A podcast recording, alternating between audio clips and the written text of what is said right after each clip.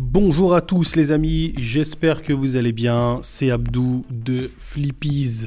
On se retrouve dans un nouvel épisode où on développera, on explorera plutôt, les différentes manières d'enseigner la grammaire. Bon, pour ceux qui ne le savent pas, hein, il existe de nombreuses méthodes pour enseigner la grammaire à des élèves. hein. et chacune de ces méthodes présente des avantages et des inconvénients. Je vais t'en présenter euh, 4-5, tu vois, dans cet épisode. Et euh, voilà. Sans plus tarder, euh, plongeons dans le vif du sujet. Euh, première méthode, hein, tout d'abord, on va parler de l'enseignement explicite de la grammaire. Ça, en fait, c'est ce dont j'ai été victime tout au long de ma vie d'écolier, tu vois. Chaque fois qu'on m'enseignait la grammaire, c'était de façon explicite, tu vois. Je dis pas que c'est une mauvaise manière, mais je vous explique déjà en quoi ça consiste. Ça consiste ça- cette méthode et consiste à expliquer des règles grammaticales de façon claire et structurée, tu vois. Donc, les élèves, avec cette méthode, ils apprennent à analyser les phrases, des phrases plutôt, et à comprendre les différentes parties d'un discours, tu vois. Donc, tu analyses des phrases, tu expliques, etc., etc.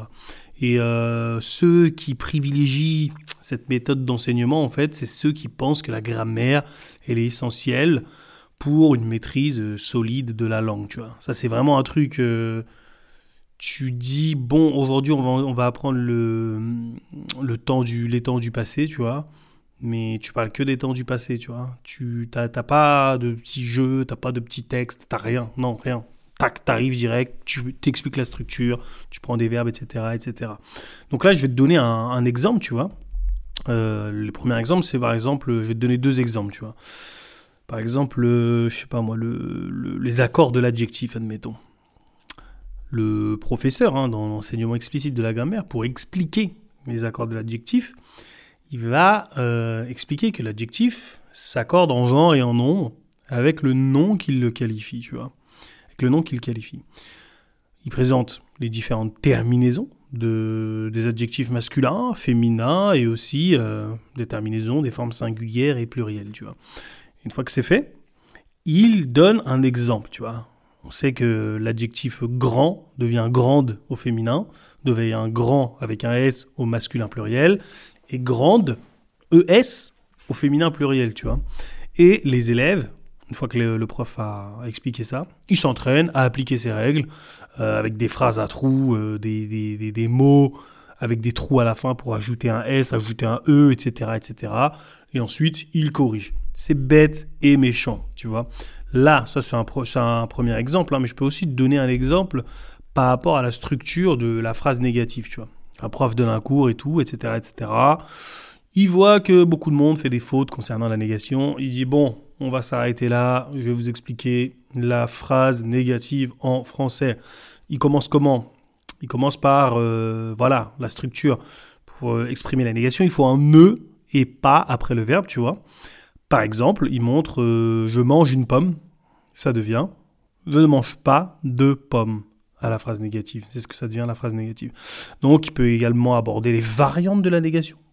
De la négation, comme ne et jamais pour euh, exprimer la négation de toujours et ne et rien pour exprimer euh, la négation de quelque chose, tu vois.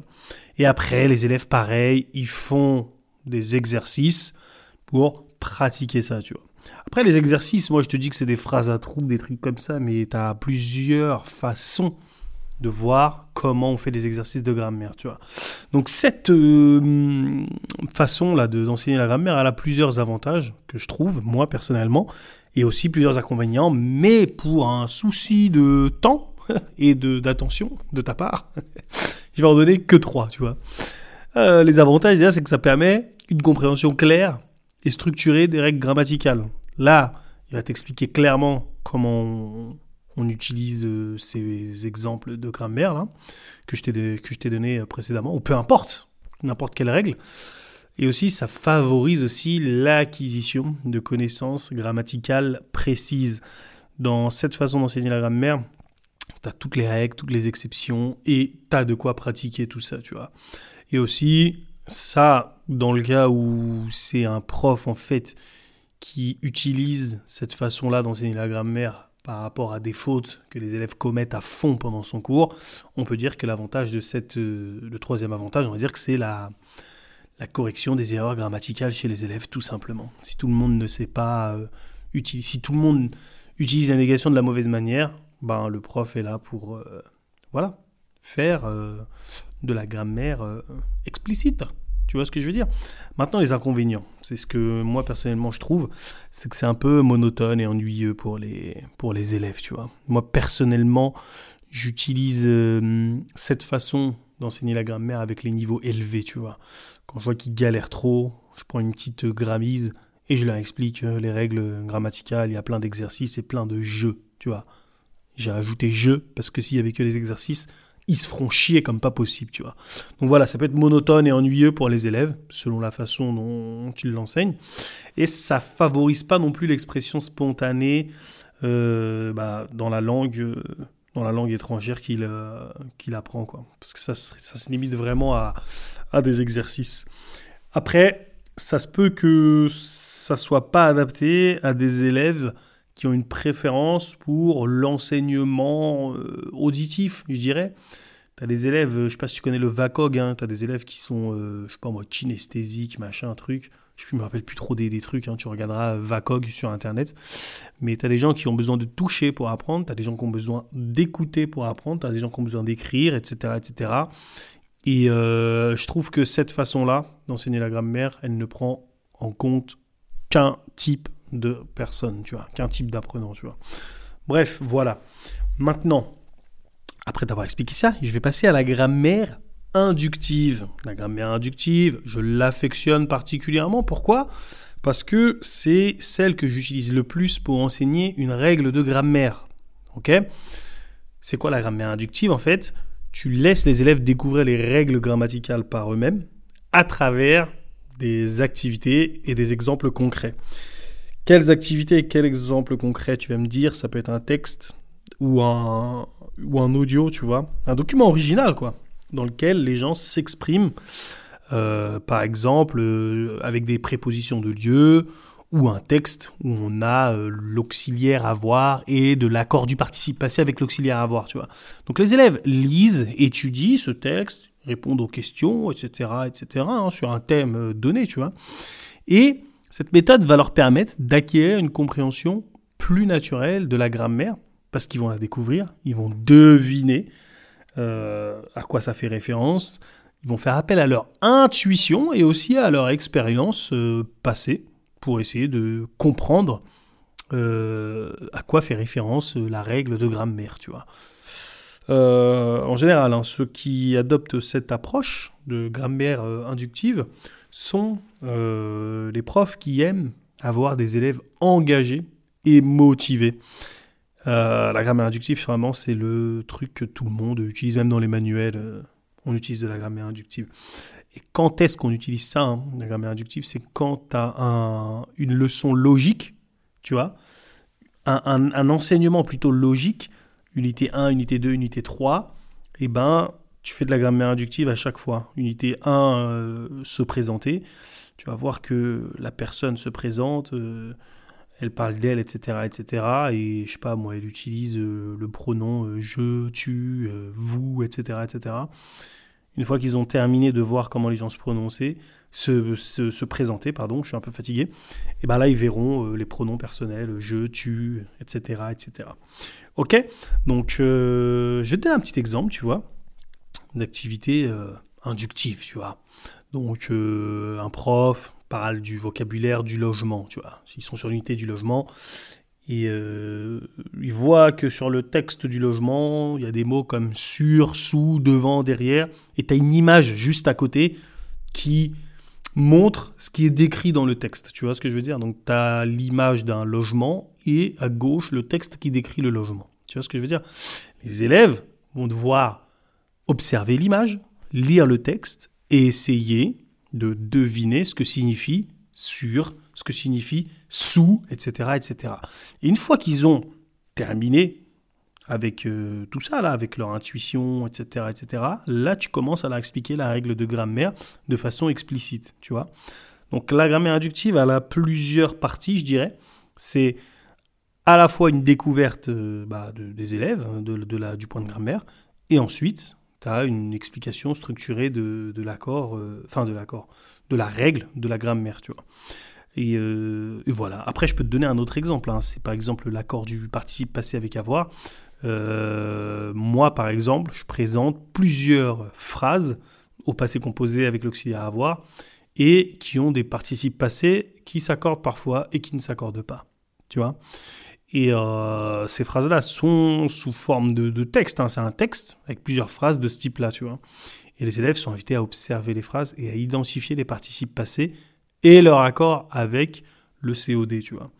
Ils peuvent par exemple remarquer que quand le participe passé s'accorde en genre et en nom avec le complément d'objet direct, c'est lorsque celui-ci le COD est avant le verbe. Tu vois ce que je veux dire? Et tu commenceras ton explication de grammaire avec cela. Regardez la phrase ABC. Quels participes passés sont accordés, lesquels non? Ok, vous avez compris lesquels étaient accordés et lesquels non. Maintenant, je vais vous expliquer pourquoi c'est accordé, pourquoi c'est pas accordé, et ensuite on fera des exercices et pourquoi pas des jeux. Bon, chez Flippies, les jeux sont obligatoires, enfin obligatoires, sont très très recommandés.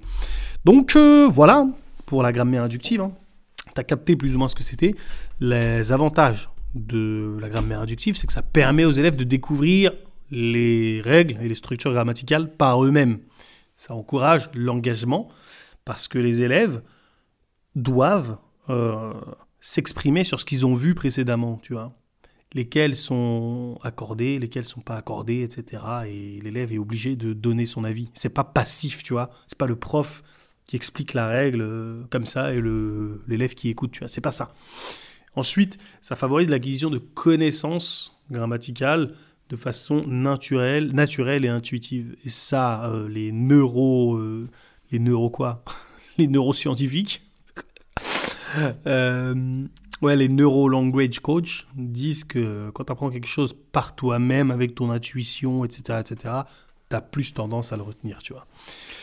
Euh, maintenant, il y a des inconvénients aussi que je trouve à la grammaire inductive, c'est que ça peut être difficile pour les élèves qui ont des difficultés de compréhension bah, du texte ou de l'audio que tu as mis, tu as du document déclencheur.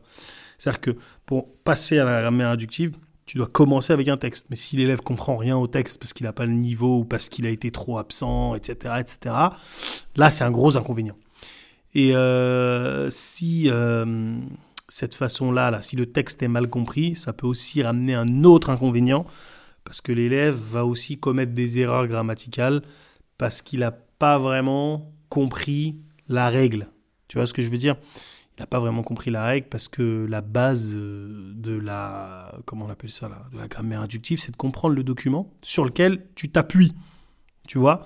C'est pour ça que je dis que ça, c'est fait pour un apprentissage progressif. Tu fais pas de façon ponctuelle de la grammaire inductive. Non. C'est soit tu le fais tout le temps, soit tu le fais de temps en temps. Mais euh, de temps en temps, c'est très bizarre, tu vois. Très, très bizarre. Ça y est, mon petit chouchou de grammaire inductive passé. Passons maintenant à l'enseignement de la grammaire à travers le contexte. Cette approche consiste à enseigner la grammaire en l'intégrant dans des situations de communication réelles et authentiques. Cette façon d'enseigner la grammaire, elle n'est pas euh, adaptée à tous les niveaux, tu vois. Moi, je dirais que ça, là, tu devrais le faire à partir du B1+, tu vois, la fin du B1, tu vois. Plus la deuxième partie du B1 que la première partie du B1, tu vois. À B2, C1, C2, tu vois ce que je veux dire. Donc les élèves, ils vont apprendre à utiliser des structures grammaticales de façon appropriée dans différents contextes, tu vois. Euh, ceux qui utilisent euh, cette euh, méthode d'enseignement de, la grammaire, hein, ils veulent souvent développer les compétences en communication, les compétences orales de leurs élèves, tu vois, avec un enseignement de la grammaire beaucoup plus significatif que l'enseignement théorique, quoi, on va dire. Euh, déjà, moi je vais te donner un exemple hein, de, comment tu peux utiliser ça. Tu peux soit faire un petit rappel à tes élèves, par exemple, je vais prendre une histoire, euh, je sais pas moi, tu vas raconter une histoire au passé, par exemple. Euh, tu fais un petit rappel sur l'utilisation du passé composé et l'utilisation de l'imparfait, et pourquoi pas du plus que parfait, tu vois. Et euh, tu demandes à tes élèves de raconter une histoire au passé. Les élèves doivent utiliser, bien entendu, le passé composé, l'imparfait, le plus que parfait, pourquoi pas le passé récent, tu vois, pour décrire des actions et des circonstances de leur histoire, de l'histoire qu'ils ont inventée, tu vois. Par exemple, ils pourraient dire quand j'étais petit, j'allais souvent au parc avec mes amis.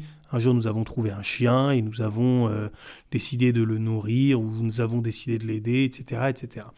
Donc, ça, ça permet d'utiliser les temps du passé, mais dans un contexte bien précis. Tu racontes une histoire dans le passé, tu vas devoir décrire des choses, décrire des habitudes, euh, parler de tes habitudes peut-être, et aussi parler d'actions qui sont terminées. Et en fonction du, bah, du contexte, tu dois utiliser telle ou telle forme du passé, tu vois. Donc ça, c'est vraiment euh, de l'action, quoi. Tu vois, c'est pas du truc... Euh, c'est vraiment pour ceux qui veulent parler, tu vois. Donc là, moi, je t'ai donné un exemple avec euh, le passé, mais tu peux le faire aussi avec l'enseignement du futur, tu vois. Ou la révision du futur. Ça, c'est souvent pour des révisions que, que j'utilise ça, moi, personnellement, tu vois.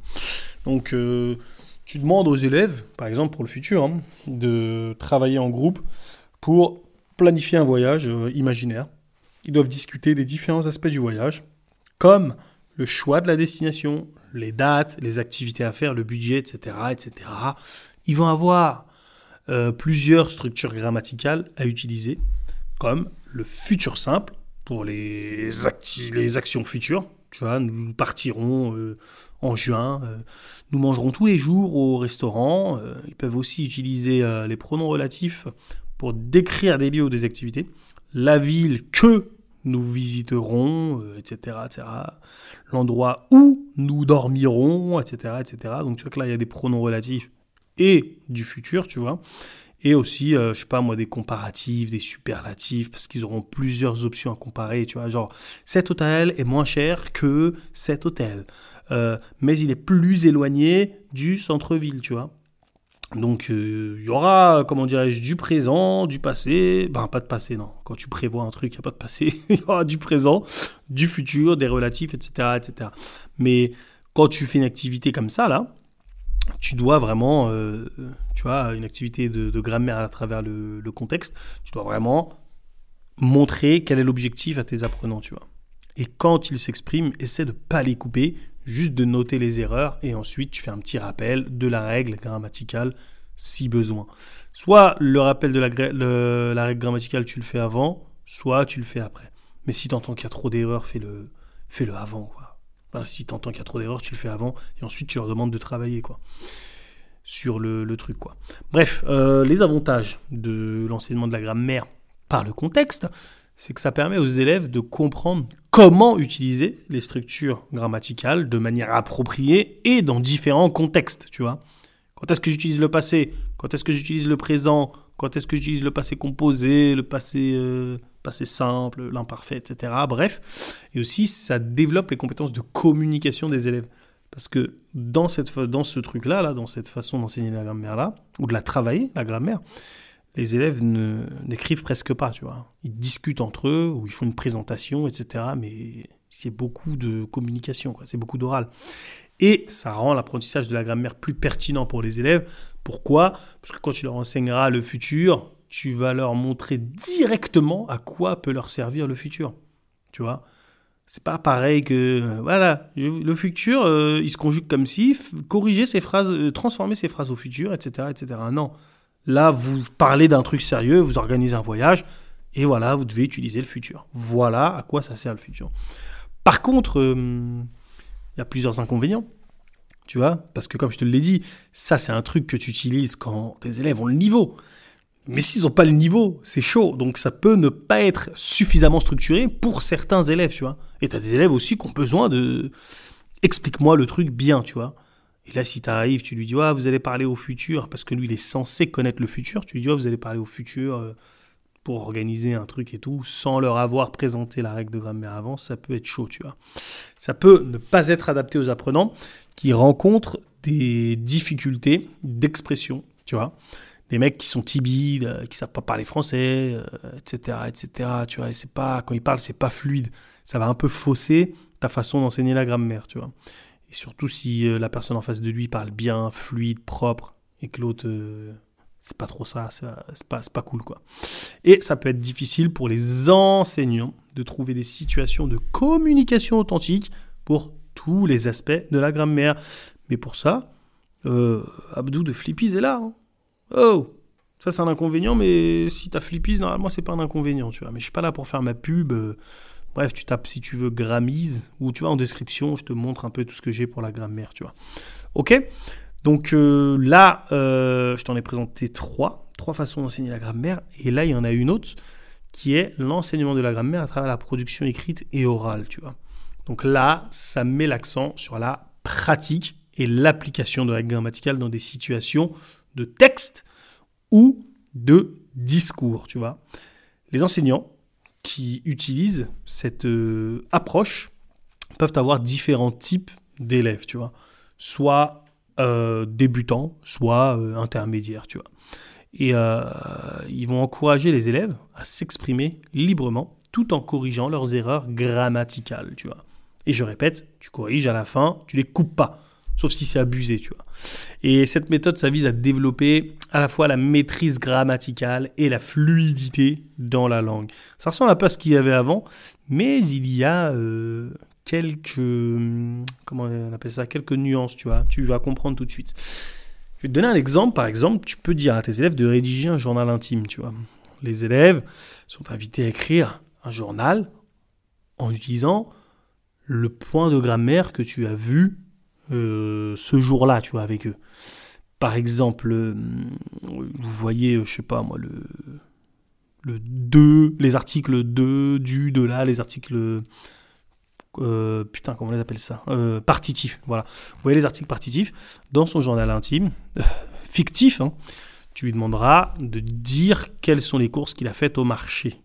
J'ai acheté du pain, j'ai acheté du sel, etc., etc., etc. Et à chaque fois qu'il a un point de grammaire à voir, tu lui demandes de le rédiger dans son journal intime, ce qui lui permettra de réviser, euh, réviser les points de grammaire qu'il a vus précédemment.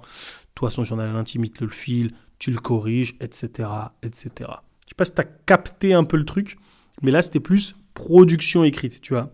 Après, tu as la production orale. C'est des jeux de rôle, tu mets les élèves euh, par groupe, et ils ont des scénarios tout simples à jouer comme une conversation entre un client et un vendeur ou une discussion entre amis, tu vois. Chaque scénario doit mettre en pratique une euh, structure grammaticale spécifique, tu vois. Par exemple, euh, tu écoutes euh, les dialogues de tes élèves qui doivent travailler, par exemple, la négation. Tu vois Vous avez encore du pain? Non, nous n'avons pas de pain. Et là, tu interviens avec ta règle, tu tapes sur les doigts. Si tu as dit vous avez encore du pain, tu dois dire nous n'avons plus de pain parce que c'est une situation qui a changé. Je sais pas si tu vois ce que je veux dire. C'est euh, beaucoup plus guidé que l'enseignement de la grammaire dans un contexte, tu vois. C'est de l'enseignement de la grammaire dans un contexte, mais beaucoup plus, euh, voilà quoi, surveillé, regardé, c'est beaucoup plus tranquille, c'est beaucoup plus suivi. Tu vois ce que je veux dire? Euh, Voilà pour l'enseignement, pour cet enseignement-là. Hein de la grammaire à travers la production écrite et la production orale, euh, bah déjà c'est bien. Pourquoi? Parce que ça a trois avantages. Ça permet aux avantages. Ah, ça permet. Ça, je suis moi. Ça permet aux élèves de pratiquer l'application des règles grammaticales dans des situations réelles et ça, ça, ça leur permet aussi de travailler leur fluidité dans la langue, tu vois. Ça leur permet aussi de travailler la production écrite ce qui n'est pas euh, facile, hein, de travailler la production écrite euh, seul, sans prof et tout, c'est compliqué. Mais grâce à ce système de journal intime, à chaque fois qu'ils voient la grammaire, de la grammaire, ils ont une production écrite, ils écrivent, et euh, ça leur permettra de réviser en revoyant leur truc, tu vois. Et aussi, ça permet aux élèves de s'exprimer, tu vois, de façon assez libre sur leur journal intime, et aussi de façon plus ou moins guidée parce que euh, voilà quoi, ils ont des, petites trames à suivre. Et euh, toutes ces façons-là, en fait, de s'exprimer vont avoir quelque chose en commun qui est le, développement de leur confiance en eux pour s'exprimer, tu vois. Euh, après, il y a des inconvénients quand même. C'est que cette façon-là, moi je l'utilise hein, pour les A1, tu vois. L'inconvénient en fait, c'est que ça prend trop de temps pour la correction des erreurs euh, grammaticales. C'est un peu relou, tu vois. Quand c'est dans le contexte, tu leur dis voilà, euh, discutez entre vous, bam, t'écris sur un petit papier et puis c'est terminé, tu vois. Mais là, quand t'as je sais pas combien de journal intime à corriger à chaque fois, c'est que c'est pas top. Après, le deuxième inconvénient, c'est que ça peut ne pas être pratiqué par tous les élèves, parce que des fois, tu as des élèves qui manquent de temps, tu as des élèves qui sont pas là, qui loupent le cours, etc. etc. Et euh, si tu comptes uniquement sur cette façon pour travailler la grammaire, c'est pas vraiment euh, avantageux, euh, pas du tout avantageux pour eux, quoi. Petite, petit bonus pour travailler la grammaire que je n'ai pas utilisé, que je n'ai pas dit dans cet épisode, c'est les jeux. Il faut savoir que sur Flippies, à chaque fois qu'on voit un point de grammaire, il y a un jeu.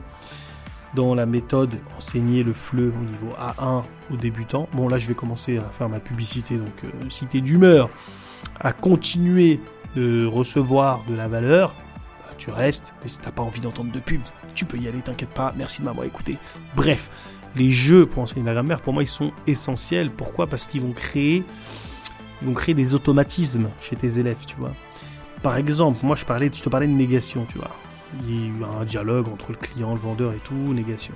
Quand tu as fini de travailler la négation, tes phrases à trous, tes exercices à l'écrit et tout, tu demandes à chacun de tes élèves euh, d'écrire une phrase négative sur un papier. Et ils vont faire un jeu qui s'appelle la négation inversée. Donc, tu prends tous les papiers là, tu leur demandes à chacun d'écrire une ou deux phrases, par exemple, je ne bois plus de lait et je n'ai pas de téléphone, tu vois. Donc ça, c'est les deux phrases qu'un élève, élève écrit. Tout le monde fait la même chose, tu mets tout ça dans un bol, chaque élève prend un papier dans le bol avec tous les papiers mélangés, et moi, j'ai le papier, je vois que c'est écrit je n'ai pas de téléphone. Qu'est-ce que je dois faire avec ce papier-là? Je dois essayer de faire prononcer cette phrase à mon binôme ou à mon équipe, tu vois ce que je veux dire? Comment je leur fais prononcer? Je dois leur dire j'ai un téléphone. Et eux, ils doivent dire je n'ai pas de téléphone. Et euh, je me rappelle plus c'était quoi là, je n'ai plus de. Je sais pas moi, je n'ai plus de chaussures.